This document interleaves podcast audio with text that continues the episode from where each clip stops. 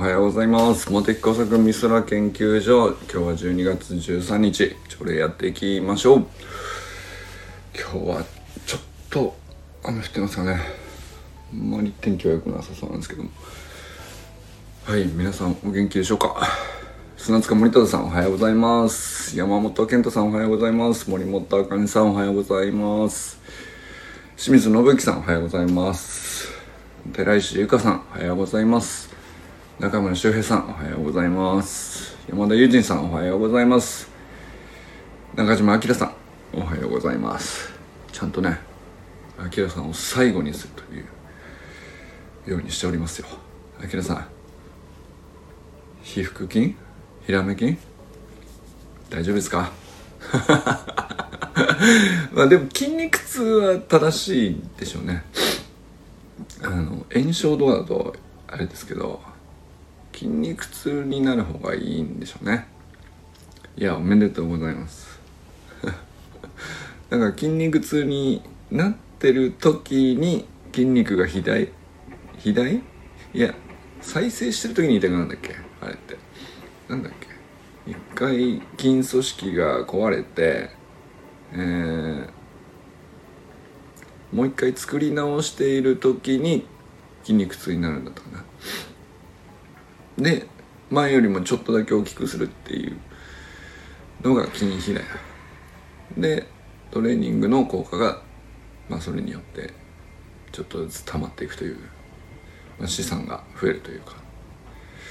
感じなんでしたっけ？あ。ちょっと久しくね筋肉痛を 味わってないんですけど僕はね。そうだな。この間のレースがの時とかも筋肉痛にはならなかったですね。あの筋肉痛になるにはそうなんですよ。レーサーズ行った時に筋肉痛になれなかったなと思ったんですよ。それは筋肉痛になるほどやるやり込む前に、えー、肺が 追いつかず。息が息が持たないというね。そうなんですね。だから筋肉痛になれた方がいい。まあトレーニングやった回はありますよね。せっかくなんだから。あとはそれだけその全力を出したっていうことがすごい大事っぽくて。うんとなんだろう。自分のポテンシャルの780%とかでまあ普段そんなにこうあ、あかねさんおはようございます。普段そんなにその、毎日毎日100%出さなくていいと思うんだけど、まあ、普段は7、80%でやることの方が健康にはいいいいと思うけど、まあ、たまに100%をちゃんと出しておかないと、自分のマックスの100%自体の器がちょっとずつすり減っていっちゃって、それで、なんか疲れやすい体になったわ、みたいな話って大体そういうことらしいんですよね。要するに自分の何て言うか筋力の低下じゃなくて脳みそがそのもうこの100%いらねえんだなって諦めちゃうっていうかそこにエネルギー割くぐらいだったら他に割きたいことがあるよって勝手に判断してそのもともと持ってた100%を出さなくていいんだったらちょっと削ろうって勝手に動いちゃうらしいんですよ。で徐々にそのたまに100%を出し切って、まあ、走りでもスポーツでも何でもいいんですけどそれをやらないとなんていうか筋力自体はそんなに低下していなくてもなんかなんか何もしないのに疲れちゃうなみたいなことが起こりやすくなっていくっていう。話をねなんかどこで勉強したんだったかな。でもなんかそれは確からしいですね。で俺はもう間違いなくそれになってましたね。23年前だからジョギングはやってたんですよ。ジョギングやってたけどえー、なんか別にまあだからそのそんなに体調悪いわけじゃないけど疲れやすいんだよな。一日経ってな大して何もしてないのに。で睡眠時間もまああるっちゃ取ってるっちゃ取ってるのになんか疲れやすい。っていうのが慢性的に続いてる時っていう時は、うん、あの全力を出し切るっていうことをもう脳みそが捨て始めていてそうするとまあだからそれがね40あたりで起こりやすくなってくるらしいんですよね。だからたまにね筋肉痛になるぐらいのことをやった方がいいんだなっていう。まあだから走り始めたのスプリントやり始めたのはそういういろいろ複合的に始めたなきっかけで始めてるんだけどその側面はありますね。もともと長距離の10キロぐらい走れたらみたいな感じで結構頑張って練習したんだけどそれだと全力を出し切れないんでやっててもなんかねあまりその走れるようになるんだけど体が健康になってビンビンししてこう普段が楽になりますみたいな感じにあんまり実感できなかったですね、うん、スプリントはめちゃくちゃそれを感じてるっていう、まあでもねご多分に漏れず僕も始めた時は本当にふくらはぎの筋肉痛とか あちこちになりましたけどね。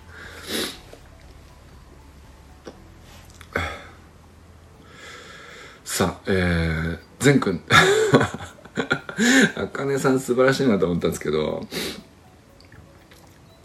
善くんにさあの校長先生にせっかく結果出たしあのちゃんと言ってあの紹介してもらえないよと。あのそれを親が促してあげるっていうのはこれあのなんて言うんだろう、うん、これは親が思いつかないとだよねって俺は思ったよね、うん、で確かに僕そういうことしたことなかったなと思って。あのでもさせっかく結果出たら本当その通りなんですよね。で校長先生だってさそういうその学校以外のところで何やってるかってちゃんと知らないからさ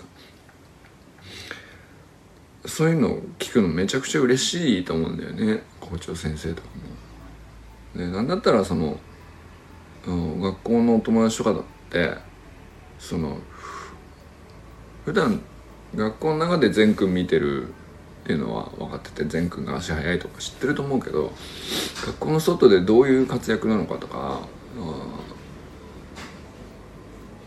どういう大会で8位だったとかっていう話ってさまあなんていうのかな。俺やっぱりねそういうのを聞く方の別の子たちとかも聞けた方がハッピーだと思うんですよね。単純にその、えー、自慢話っていう話じゃなくてなんだろうな。頑張ったやつをみんなで称える雰囲気に集団がなっていくっていうのが大事なのかなとだからそのまあでも確かにあかねさんに言われなかったらなかなか思いつかないよねきっとね。本人からしたらね。でちょっと引っかかるものありましたとか言ってた言ってたけどさ。でもちゃんと言うっていうのが素晴らしいところで。善くんもね。本当に校長先生に大会で8位になりましたと。紹介してほしいと。あこれを言えたらさいやどうっすか？これさあのこれできたら最強だと思うんですよ。何やっても食っていけるよねっていうね。本当にそう思ったな。それこそその花丸学習会のねビデオ動画の中で高山先生とかもまあ、どうやったらモテるようになりどうやったら食べれる食べれるようにな子供になるかと。あ、まあ、大人になってからモテて食べれるっていう。その能力を育てるために花丸学習会ではこうやってますっていう話をビデオではしてたわけですけど、まあ、確かにもう本当そういうことだなと思いましたね。そのちゃんとまあ男女問わずまあできれば異性からもちゃんと持つ方がいいと思うんですけど。でもまあモテてるよね。うん、それがすごい大事なことであのなんていうかちゃんと異性から支持されつつで同性からも気持ちよく応援されるっていう、まあ、これが本当のモテるだなと思うんですけど。その状態になって食っていけないわけないんですよ まずねまずそれがその、まあ、要するに全部こうフィールどのような場所に飛び込んでても人間関係上こう自分のホームにしてしまうっていう能力だと思うんですよねモテるっていうの。まあ、でだからモテる時点でそのポテンシャル発揮しやすくなるから、まあ、じゃああとはその自分の本来の力をどう鍛えるかっていうだけの話だと思うんですよね。それがまあ勉強の話だったりスポーツだったり、えー、それこそ交渉じゃないですか。校長先生に頑張ってこの大会でこういう順位だったんですと。これをみんなにも紹介してほしいと。で校長先生はまあこれ交渉っていうことじゃないかもしれないけどさ。あのまあイレギュラーなことだよね。よくあることって言えば何でも言ってくれるっていう保証がないことがすごくいいなと思ったんですけど。うんね多少 前前でさえも多少緊張したんですかね。そういうのを言うっていうのはね「じゃ先生トントン」「どうしたぜ？今日はな何の自慢だ?」みたいな。いやでも校長先生も素晴らしいね。なんかあのそれちゃんと聞いて。要するに、えー、生徒からそれを言ってもらえる存在だってことが校長先生としてはもう最高だと思うんですよね、うん、でなおかつ全部それをちゃんと伝えて。で学校みんなに校長先生から伝える。全本人から自慢したって全然いいと思うんだけどやっぱりその集団の一番トップにいる人がその一人のメンバーに対してこんなに頑張ったんだよ。素晴らしいよね。みんなで応援しようっていう言葉を紹介してまあそれが結局いい集団をそういう積み重ねでいい集団ってできていくんでしょうね。うん、なんか本当全部さこうちょっとだけど何話そうかななんか思いつかねえなーっつってしばらく考えて「あそういえばさ」ってなってそのそういえばさで出てくるぐらいのテンションなんだけどさいやなんかお見事な話だなと思いましたね全て詰まってんなと。集団生活どこに行ったって必ずするのにその集団ってどうやったらいい感じになるのかって、まあ、答えないんだけど、まあ、その答えを禅の行動に見ましたよ。本当に。素晴らしいなと思って。何やっても食っていけるよねそれね。なんだろうな。えー、営業でなんか自分の売ってる商品これね本当にいいものでまあ一人買ってくれただけではあのなくてもっと多くの人に届いた方がいいと思うからあのよかったら使ったこれを紹介してもらえませんかと。本当に素晴らしい、えー、効果が出てるっていうこともこっちで、えー、証明されてますんで。あなたのコミュニティの中にも広く知らしめてくださいという話とまあ一緒だよね。これ営業トークだけどさ、例えば何かの商品かなんかの。それとやってること一緒だよなと思って。で、なおかつさ、その、それはただその、売り上げ上げるための営業トークみたいになるかもしれないけど、あくまで、その、買ってくれた人の、もう、まあ、なんだろう、その人の人生はもうすでに豊かにしたかと思うんですよね。買ってくれて喜んでくれてそこで成立してからまあそこでいいんですけどその人の所属している組織全体のにとっていい影響を広めてくださいという、うん、話だと思うんですよ。それってこう俺が売り上げ立てたいからあの紹介してくださいじゃなくて、えー、そあなたの所属してる集団の皆さんがもっと良くなると思うんでっていう話でこう、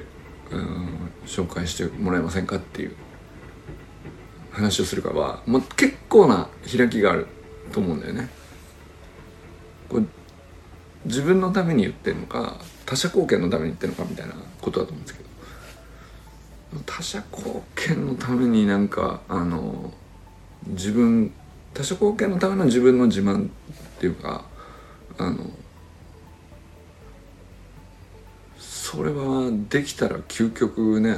あの本当何でもやっていけるよねっていうね、うん、すごい話だなと思いました。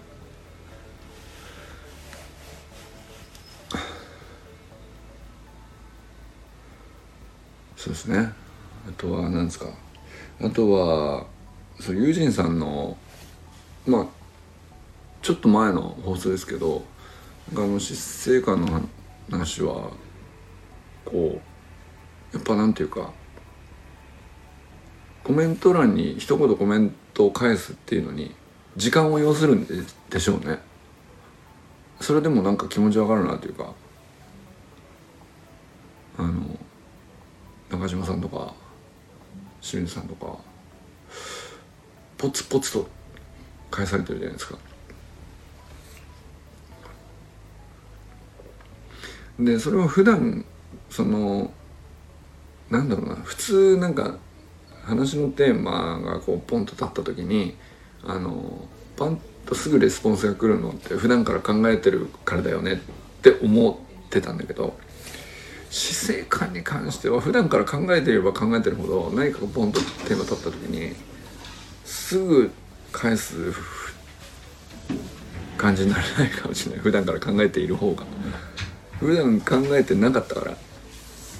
あなるほどってすぐ僕は返しましたけど。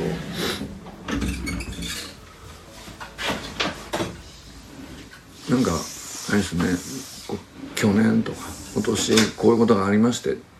そういえばかつてこういうことあってそれからあのなんていうかまあそればっかりをずっとテーマに据えて考え続けてきましたみたいなことじゃないかもしれないけど、まあ、ずっと心のどっかにあって引っかかってたりとかどうしてあげるのがよかったんだろうみたいな気持ちっていうのはある人の方があの龍神さんの放送に対するコメントがつくまでに多少タイムラグありましたよね。結果的に。これはあのなるほどって思った。っていうねなるほどって思いましたね。でこの待つ、だけの時間的に待てるだけの余裕が必要なテーマってあるんだろうね。うん、でまあその一つが死生観だったんでしょうね。うん、なんかその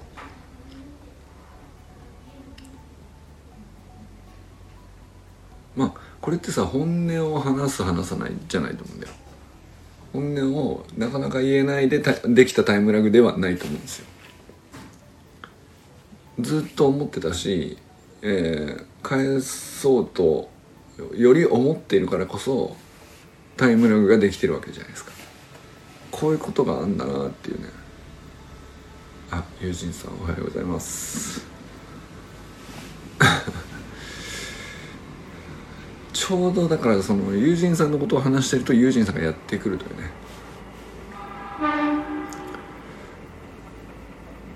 そうでもなんかそこのなんかこのいろんなコミュニケーションで僕こう基本そのスムーズであったりとかリズムができたりとかそういうものになんていうか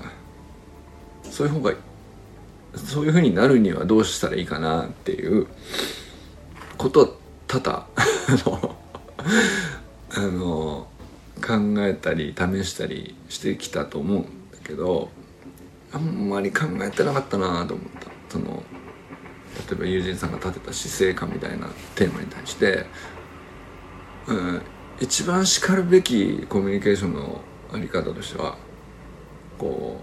うずっとそれについて思ってたものがある人ほどコメントに返してくるまでにタイムラグが結構長く取られるっていう、うん、ことがあそこでねちょっと可視化されてたと思うんですよねだってアキラさんのまあ、いつものリズムだったらポンポンポンってくると思うんだけど清水さんもそうだけど姿勢感に関してはあのタイムラグだったっていう。まあ、むしろ僕みたいにあんまりあんまりさ普段考えてなかったからはあそっかってなって、えー、考えてない人ほど早いリズムでパンと返してたじゃないですか。それがあなるほど。こういうふうに逆転するのかっていうね。でそこは見落としてたなと思いましたね。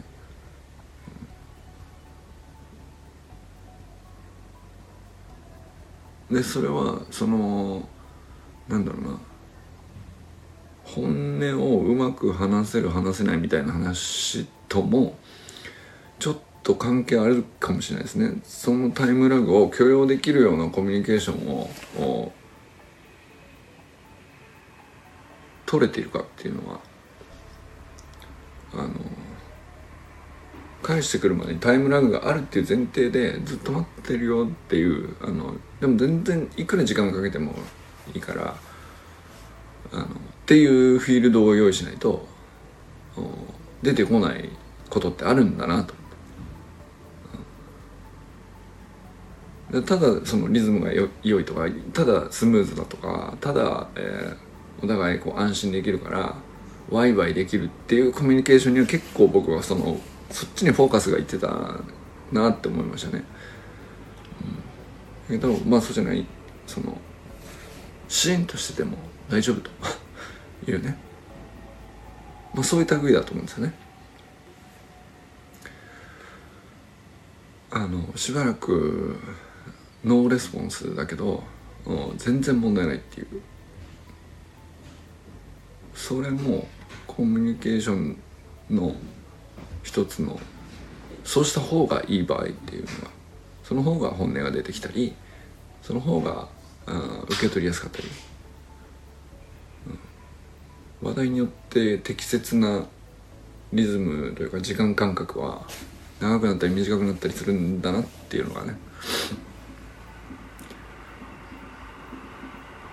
昨日の思ったのですかね。ユージンさんのやつ。ユージンさんのやついつだっけ？2日前3日前でしたっけ？放送してくれたの。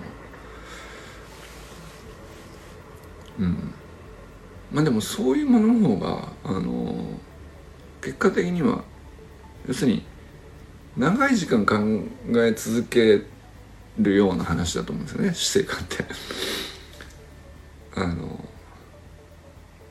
ポンと誰かが話題上げてあのトントントントントンってコミュニケーションの対話が刻まれてその日一日で済むっていう、まあ、そういう話題もあると思うけど私生活そうじゃないじゃん。今後ずっとの話だからずっとまあ受け答えにタイムラグもこう長くなりやすいし、まあ、結果ずっと続くテーマにもなるんだろうなっていうねことでしょうね、うん、まあだからでもそれもあれですよね。ユージンさんがこう序盤であの倫理学とか徳とか中庸とかあれいうのって結構土台だと思うんですよね。でそういう土台があってこそこうああいう話って入ってくるのかもしれないですね。とは思いましたね。うん。ということでそろそろでしょうか。今日はね まあなんか死生観を最後にして今日は皆さん誰と笑いますかっていうのはすごい楽しいですね。うん。どれだけ長い時間残りの死ぬまでを笑い笑っていられる時間長くしていくかっていうゲームだとすると、え、誰と一緒に笑うかはめちゃくちゃ重要だなっていうね、うん、まああの家族みたいにこう一番